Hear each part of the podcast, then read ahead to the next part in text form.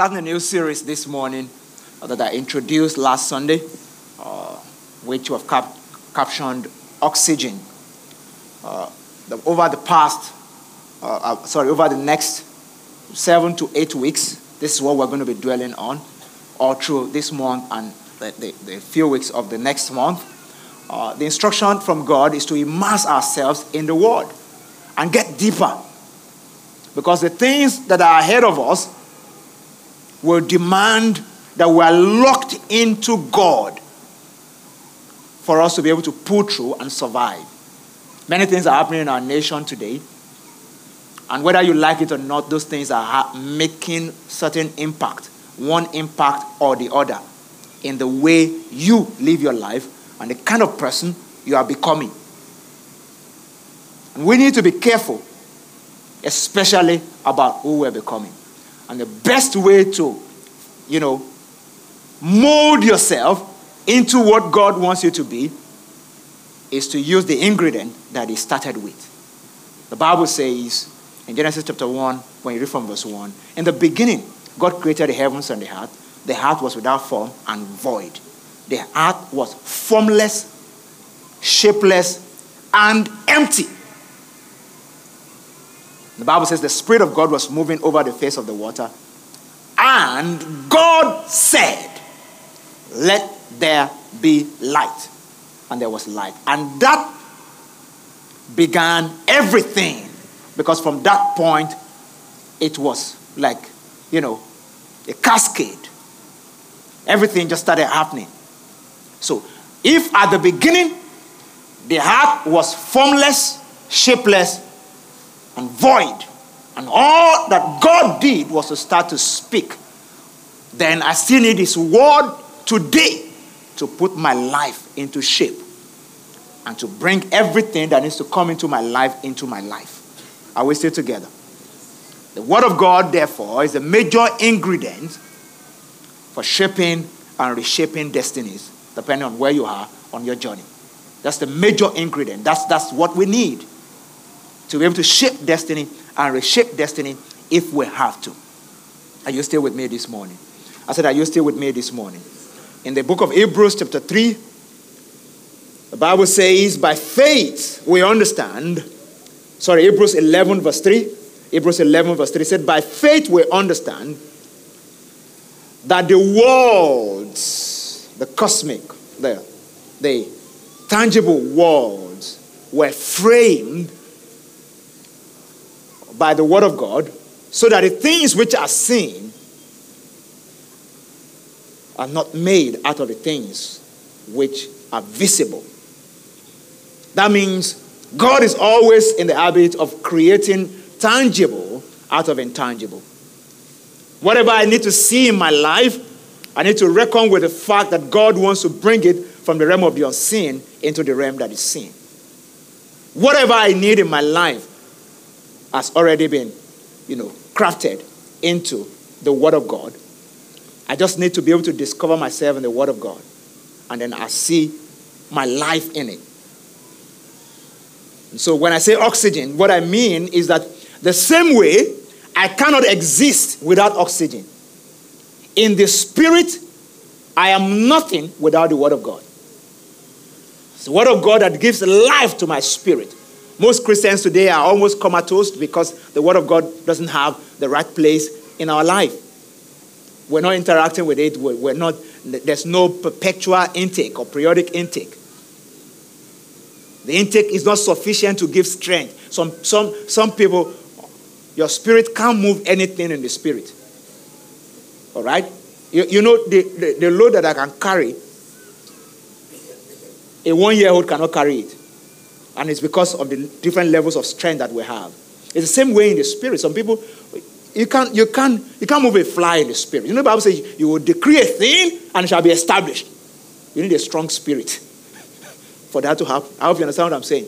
Because it's coming from a force, it's a spiritual force. The Bible says the Word of God is the foundation for that spiritual force. So that you can really move things. And the second half of this year, you will move things. Amen. I said you will move things. Amen. Bible says we are blessed with every spiritual blessings in heavenly places. your blessing will not remain in heavenly places. They must come to the earthly realm. And there has to be a connection between where you are and the things that have been preserved for you. That's how we drag them down. Say amen, somebody. Amen. And it's when we discover ourselves in the Word of God that we can make connection with that which has been provided and bring them from the realm of the unseen into the realm that is seen. That's how things happen in the kingdom of God. That's how we, we, we come to the full ramification of the things that God has pre planned for us. So let me read from John chapter 1. John chapter 1. I'll read from verse 1 to 4, and I'll jump to verse 9 and conclude the reading from there. John chapter 1. Look at how the Bible described Jesus as the Word of God. The essence of his person is that is the embodiment of the Word of God. So the Bible says, In the beginning was the Word, the Word was with God, and the Word was God, and He was in the beginning with God. All things were made through Him, and without Him, nothing was made that was made. In Him was life, and the life was the light of man. Look at verse 5. The light shines in darkness, and darkness cannot comprehend it. Let me jump to verse 9. That was the true light which gives light to every man coming into the world. He was in the world, and the world was made through him, and the world did not know him. He came to his own, his own did not receive him, but as many as received him, to them he gave the right to become children of God. To those who believe in his name, who were born not of blood, nor of the will of the flesh, nor of the will of man, but of God. Look at verse 14, very interesting. And the word became flesh and dwelt amongst us. We beheld his glory, the glory of the only begotten of the Father, full of grace and truth. The word became flesh and dwelt amongst us.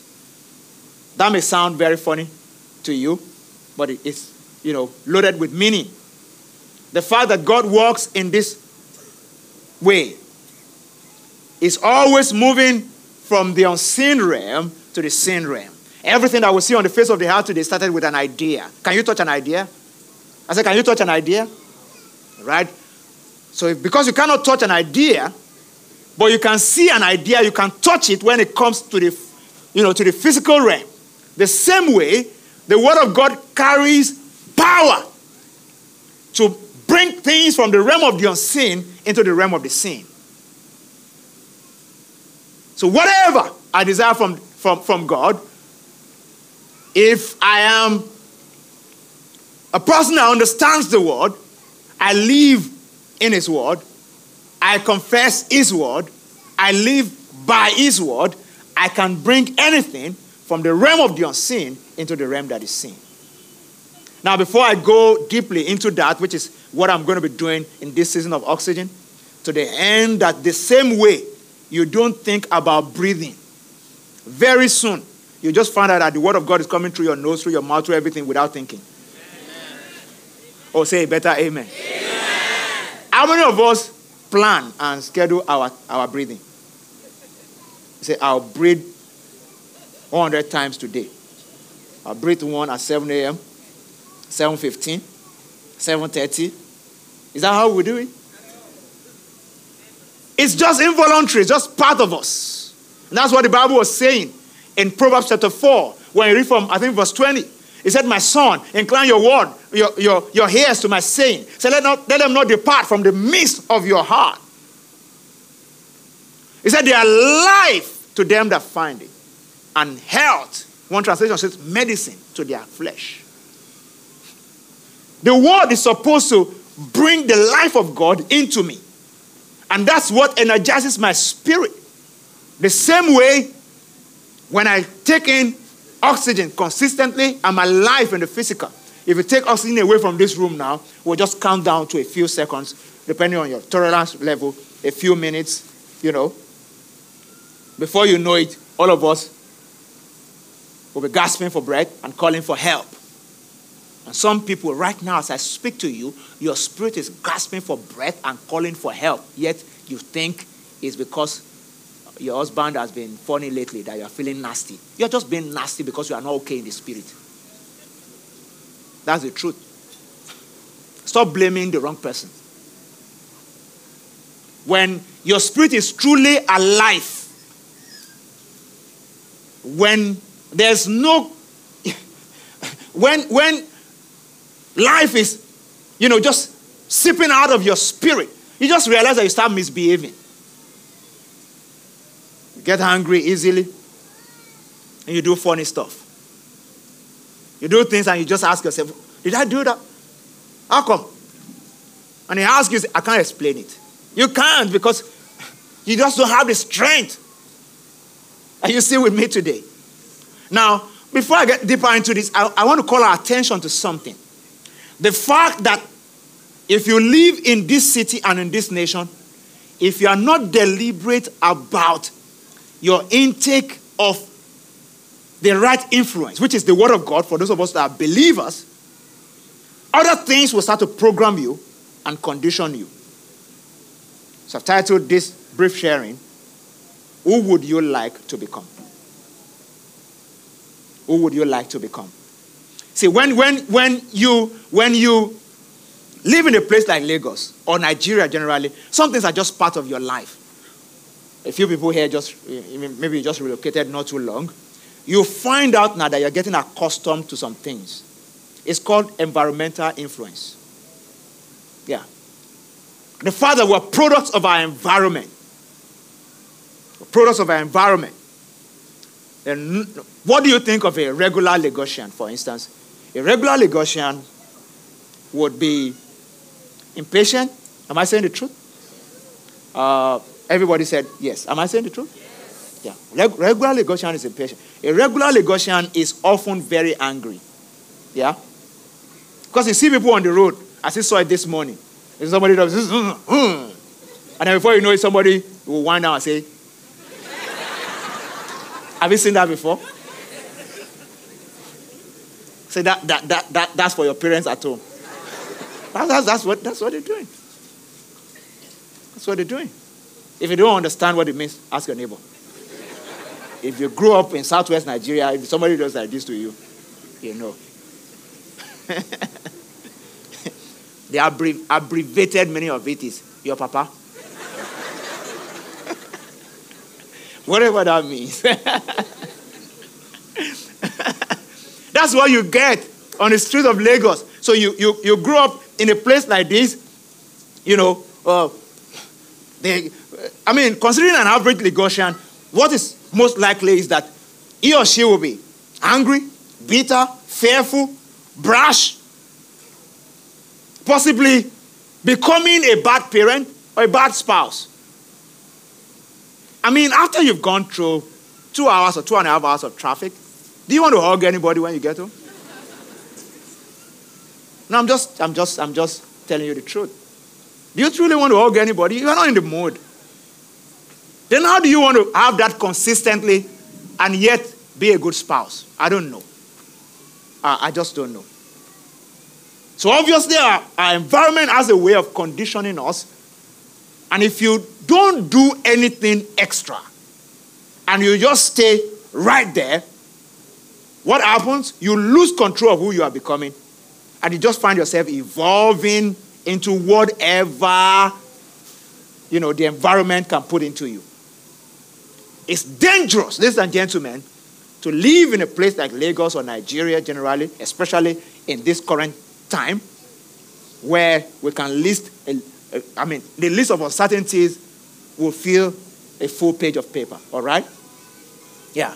Will there be election? Who is going to be president? Who is, uh, you know, this? Who is that? Will Nigeria stay together? Will it go apart? Will Boko Haram insurgents stop? Will it, will it, will it go beyond, you know, north, north and north central or something like that? Will it, you know, where's the next place they're going to bomb? So the average Nigerian actually lives like we're tiptoeing, you know, Every Nigerian is thinking, look, who's going to be the next victim of kidnap? Now, I'm not, I'm not about to scare anybody. But this is, is this not our reality? Oh no, talk to me, somebody. I said, is this not our reality? Now, last week we dealt with the case of kidnap in this church. God has given us victory. Every kidnap case has been resolved, you know, by the grace of God. This last one, maybe the lady will share her testimony. I don't know if she's in church today. Share her testimony herself, but I got the full testimony yesterday. My PA was giving me the full testimony. It was on Friday, last week Friday, during the night of increase. I was sitting beside Pastor T here that we got the message from her right while we were praying all night that her mom just knocked the door and walked back home. She had been kept away for over a week.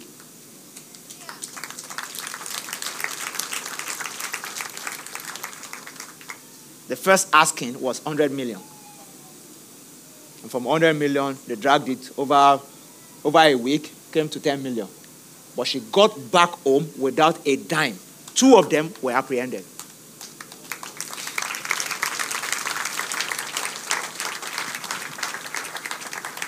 And all we did was to pray and just trusted God, confess the word of God, release the word of God, send the word of God to her where she was.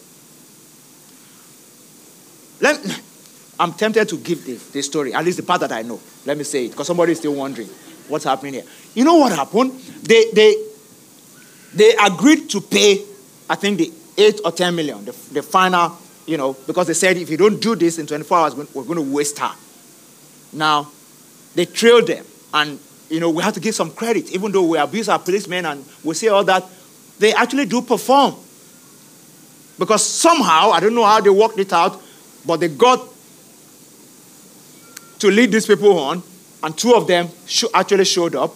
There was a shootout, and they gunned two of them down, and they arrested them. And the moment they had that, the kingpin sent a message to the bush to say, waste her and leave. But what happened? That woman is coming here to give her testimony herself. you know what happened?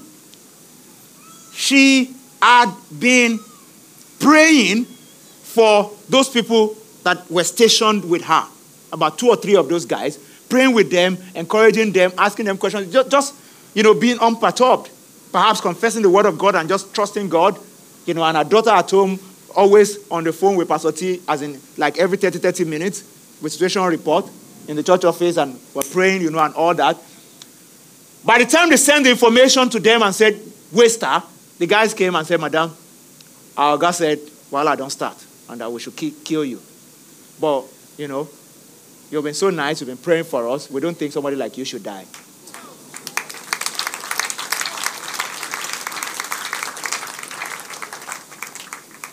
So that was how they just uh, um, decided that they were going to release her. They, she said they walked three hours in the bush, came out somewhere close to Ekpe, and gave her transport fare to go home. That was how come that Friday night she just showed up at the door and knocked the door. Her daughter said, I don't even know what to do. Whether to cry, to roll on the floor, or whatever.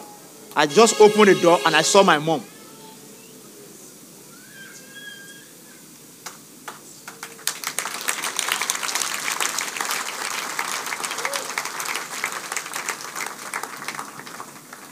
Praise God. I said, Praise God. In the second half of this year, there shall be no calamity before you. In the precious name of Jesus. All your journeys shall be saved. Whatever happens in Nigeria, your portion shall be preserved. Uh, this country shall be preserved. And you shall be preserved. Or oh, say better, amen. But we need to be careful about how everything is conditioning us. Some of us now, we just get angry and we don't even know why. And it's the closest people to us that will transfer the aggression to. You can literally grow up here and become a very angry father, angry spouse, you know, a bad boss, a terrible believer, just by exposing yourself to what is happening in the environment. How do we change that equation? Before we change that equation, let me read a story to you that really impacted me. Just a story to buttress how what you are going through, what has happened around you, what you have been doing affects your emotional and psychological makeup. I call this the cab driver story. Please listen to this. the story has it like this while in motion, a passenger tapped the cab driver on the shoulder to ask him a question. The driver screamed, lost control of the car, nearly hit a bus, went up on the footpath, and stopped centimeters from a shop window. For a second, everything went quiet in the car, in the cab. Then the driver said, Look, mate, don't ever do that again. You scared the daylights out of me. The passenger apologized and said, I didn't realize that a little tap would scare you so much. Now, look at why a little, uh, a little tap scared this guy. He said, The driver replied, Sorry, it's not really your fault. Today is my first day as a cab driver, and I've been driving a funeral van for the last 25 years. Now, if you have driven a funeral van for 25 years, and then all of a sudden you're driving and somebody taps you,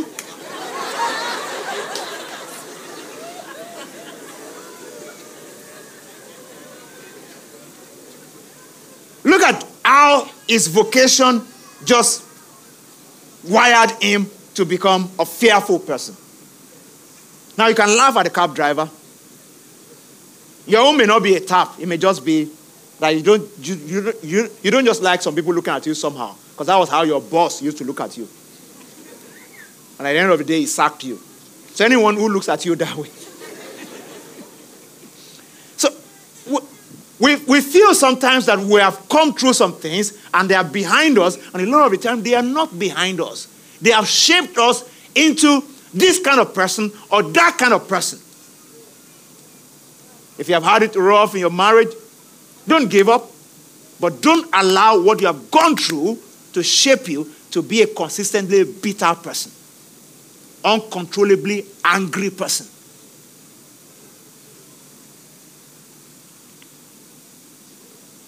The only way to change the trajectory of a man's life is to bring into it a force that is beyond the natural. And that's when we start to bring in the Word of God. If you conduct a mind search, your past can affect your current, future, and future attitude, reaction, and passion. That's the point I'm trying to make. But for you to correct that, those experiences affecting your attitude, your reaction, your passion, you need to introduce something that is greater than what is bringing that influence. And the greatest force on the universe is the force of the Word of God. Yeah. The light that shines in darkness, and darkness cannot comprehend it. The Bible says in Hebrews chapter 12, the Word of God is quick and powerful, sharper than any two edged sword. Said it is it's, it's so powerful. It, it turns asunder the soul and, and the spirit, the bone and the marrow. It's a discerner of the heart and the intent of the heart. That's what the Bible says about the Word of God. It's powerful, powerful force. Powerful force. Now, for you to actually be able to bring the Word of God into the equation of your life, you need to first of all examine your schedule. How, what, what, what, what, how do you run your life? You need to have certain things that are rock solid in your schedule that cannot change. Except you have that, the trajectory of life cannot change. In Luke chapter 4, the Bible talks about Jesus here, and it's very interesting, and I want us to read it.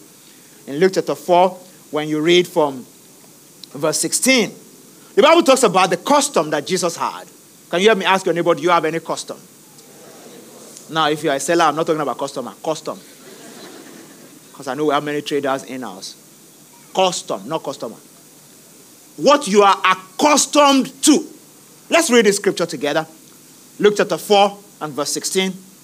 So he came to Nazareth, where he had been brought up, and as his custom was, he went into the synagogue on the Sabbath day and stood up to read. And he was handed the book of the prophet Isaiah. And when he had opened the book, he found the place where it was written. Look at this. the Spirit of the Lord is upon me because He has anointed me to preach the gospel to the poor. He has sent me to heal the brokenhearted, to proclaim the liberty to the captive, and recovery of sight to the blind, to set at liberty those who are oppressed, to proclaim the acceptable year of the Lord. And the Bible says he closed the book and handed it over uh, to the attendant and sat down. And the eyes of all were who were in the synagogue were fixed on him. Now, what happened here? Jesus had a custom, something that was unshakable in his schedule. He can't do anything about it. He has to show up the synagogue every week. Now, I know I'm talking to some people here right now. You toss a coin before you came to church this morning. Should I go? Should I not? Okay. Head or tail? Tail. Okay, church. Make sure it's not tail next Sunday because I'm not going. That's how some people go to church. Some people watch the weather. Just say, is this conducive for sleeping or for church? Maybe sleeping. And then they go back to bed. That means it's not in your schedule. Because if it is, you start thinking about it from yesterday, or, perhaps from Saturday, or from Friday. So think, okay, uh, um, what am I wearing to church? You know, this, that, that, that. What do I need to do in church? You know, to the point of even thinking, what am I giving to God on Sunday? It's the first Sunday of the of, of, of the first half of the year. Things like that. That's how you behave when you have brought something into your schedule. So it's not an accident. And a lot of us leave some things. You know, have you heard this, this said before? I don't have time. Can you be at so and so place tomorrow? No, no, no, no. I don't have time. Is it that they're going to add more time for that person? No. The 24 hours that he, he, he is always had is what he will have tomorrow. Am I saying the truth? But what the person is saying is that I have put many things there. I cannot accommodate this. So what we, what we actually say when we say we don't have time is that we cannot accommodate some new things. Now, what you accommodate in your schedule right now literally determines who you are going to be. That's the truth. You can evolve to be a very terrible father if all that you have in your schedule now does not involve connecting with your children at, in any way, at any level. It's very simple. You don't have to think about it, just like you don't have to think about breathing. You will just become it. Am I saying the truth? I said, Am I saying the truth? Yeah, you, you just become it. You can become a very terrible spouse if we examine your schedule right now and there's nothing in that schedule that creates room for enhancement, for the enhancement of your marriage, or to, to, to just make you connect better with your spouse. All you just see is that as years go by, you just grow apart. You'll be growing, both of you will be growing according to your schedule. and then after a while, you just realize you can't find yourself again. And you're just like uh, flatmates you know, I taught a series, I think two years ago, where I said we'll move from uh, couples to bedmate, then roommate, then flatmate. Flatmate, somebody has changed room. Then flatmate. and then before you know it, marriage becomes cellmate. We're in a cell. We can't go out, but we're a mate. And then stalemate. That's when we say, this one, we have tried. God forbid, we have tried, but maybe we should consider uh, uh, taking separate apartments and uh, God, that will not happen in your life. Amen. In the name of Jesus. Amen. All that I'm saying is that what is important to you, what determines who you become, must be a vital part of your schedule. And if the Word of God is an unusual force, it's a great force that can move into your destiny, then it must come into your schedule. The Bible says Jesus had this custom. He would go into the synagogue every Sabbath day. And when he went into the synagogue, he read from the book of the law. Now, those days were days where you don't have a personal Bible.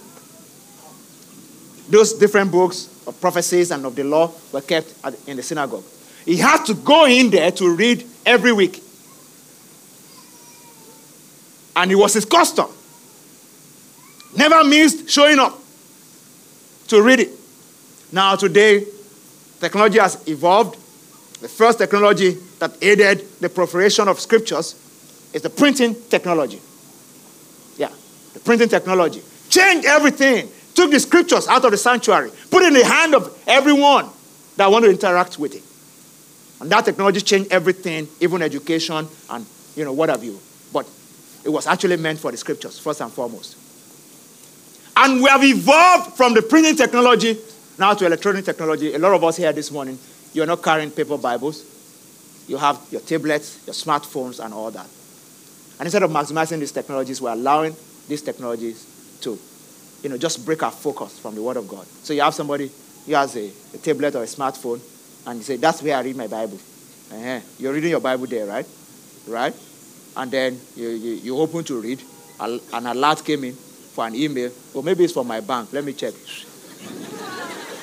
Before it is, it's gone to that one. And then another one, ah, ah, my friend just tagged me on Facebook. They will not tag you out of your destiny. In Jesus' name. Ah, somebody just tagged me on Facebook.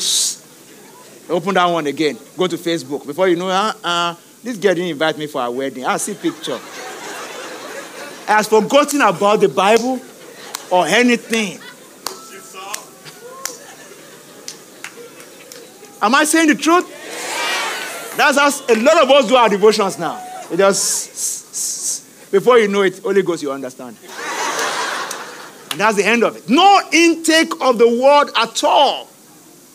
Some of us, our greatest influences, you know, now come from Facebook.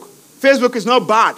I'm on Facebook, I'm on Twitter, I do social media, influencing thousands of people on social media. This week I crossed 13,000 on, on Twitter, and I have a target for this year. I'm still going. All right? Yeah, I have a, an event on Twitter every, I have my congregation every Friday. Mr. I'm his better half. I teach relationship. And I get all sort of heat. I have emails I've not replied now that I'm going to reply between now and Tuesday night. That's my deadline. Every week, Friday, people email all sorts. My husband just beat me by this one. They are not part of this church, but I pastor them all the same. So my congregation is beyond it, and that's good. And I love that. So I'm active on Twitter, I'm active on Facebook. You know, I, I do all that, and I'm still going to do a lot more. But we, we should not allow technology to take the word of God away from us. It's supposed to be an advantage, it should not be a disadvantage. So if you're serious and this thing is your schedule, you want to study the Word of God, you want to read the words of Jesus, then you shut down some of those other things and focus. And focus on it. If it's not working for you, go and grab your paper Bible. Yeah. And say, I'm coming back to iPad after devotion. Yeah. This one is not working for me. Praise God. Yeah. Because some of us, even in church, you have your Bible on your phone and you're flipping it, and then a text came in from your God is trying to send you a text. Your friend sent you a text. Which one will you pick? But you have made it difficult for yourself because you have restricted yourself to only that. And you are not even willing to knock off the signal, even in the presence of God. God help you. I said, God help you. We need to put our schedules in order. That's what I'm saying. That's the only way you can control who you will become. Jesus became the celebrated you know, Son of God, a messenger to humanity, the Lamb of God that took away the sins of the world because he had certain things in his schedule. And part, a major part of that is how he interacted with the Word of God. The opportunities, the avenue for the Word of God to come into his spirit is extremely vital, vitally important that we have the same thing. I read uh, um, the story of, of a man a popular man that I believe we all know, uh, uh, the man named John Grisham. John Grisham, the notable author. A lot of us have read some of his books. Yeah, sold over 30 million copies of, his, of many of, of, of his, his written works.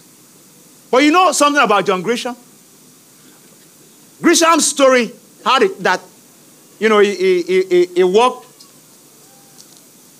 on a dead end job for many years, a job that he didn't like. The files were piling up beyond his nose. He couldn't even see his destiny again.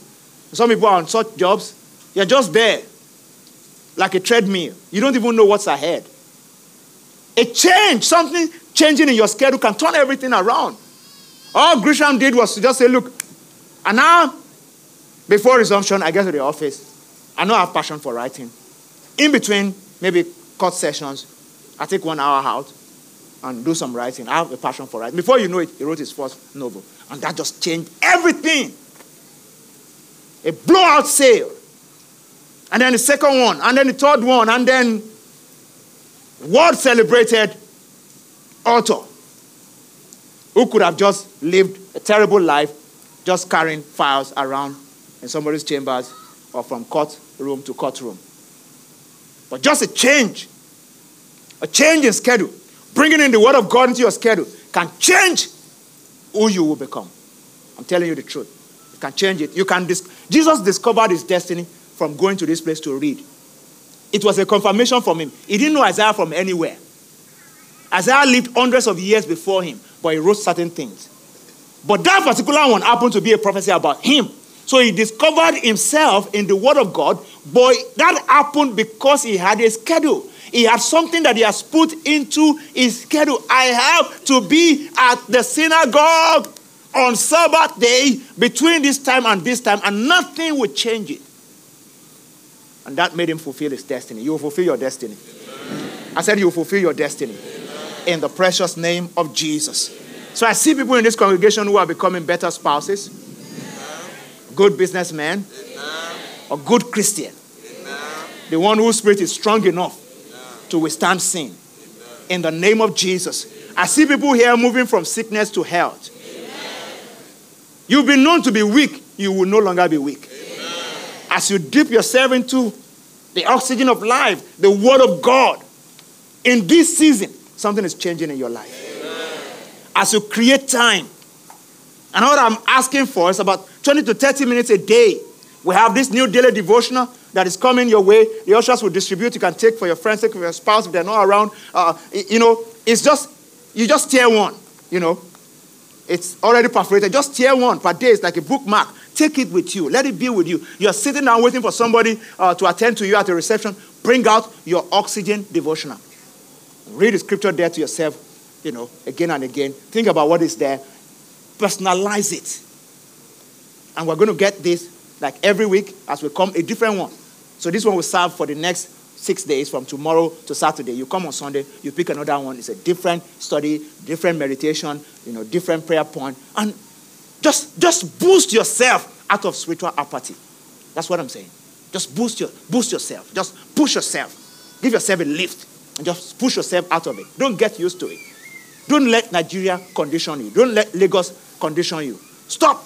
Stop yourself from being that angry wife, that bitter mother. My mom brought me up in such a way that even when I did terrible things, she only spoke a blessing.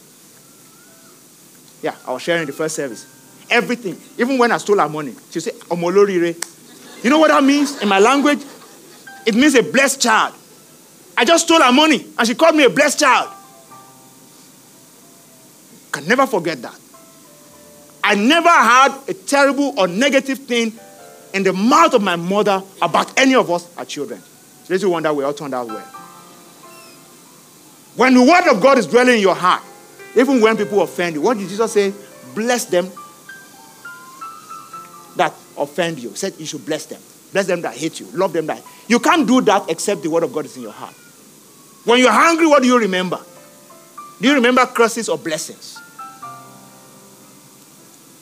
Lift your two hands with me this morning. And just ask God for grace.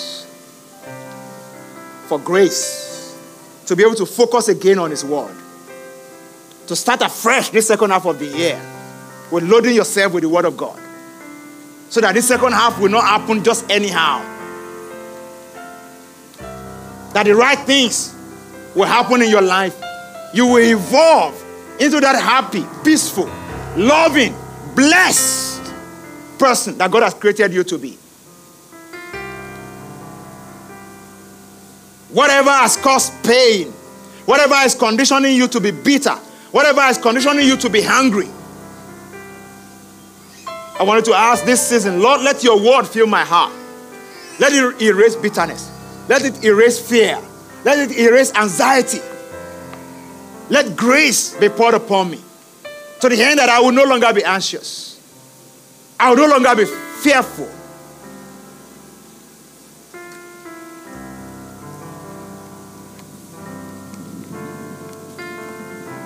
Lift your two hands with me this morning. Father, in the name of Jesus, I speak a blessing over this congregation. And I declare today that your grace comes upon everyone to crave for your word afresh. In the name of Jesus. As we make space for your word, send revelations into your, our lives. The same way the revelation of grace came into the life of Jesus, to the end that he saw himself as a healer, as a deliverer. Let somebody here discover destiny. In the name of Jesus, grant us the grace not to focus on our pain, but to focus on your word. Let your word bring light. Let it bring life. Let it resuscitate our spirit. Let it have effect upon our flesh. Let there be healings. Let there be uh, new testimonies. Let there be provision. Let there be increase. We bless our nation, Nigeria, and we declare there's peace in this nation. We declare a turnaround over this nation in the name of Jesus. And we declare that as citizens of this nation, we are blessed also. This nation will not condition us for evil. In the name of Jesus. We thank you for peace in every heart. Thank you for fresh grace upon everyone. And thank you because we walk in the center of your will in the second half of this year. We'll bless your name and we'll give you glory and praise in Jesus' precious name. Uh, say, believe in Amen.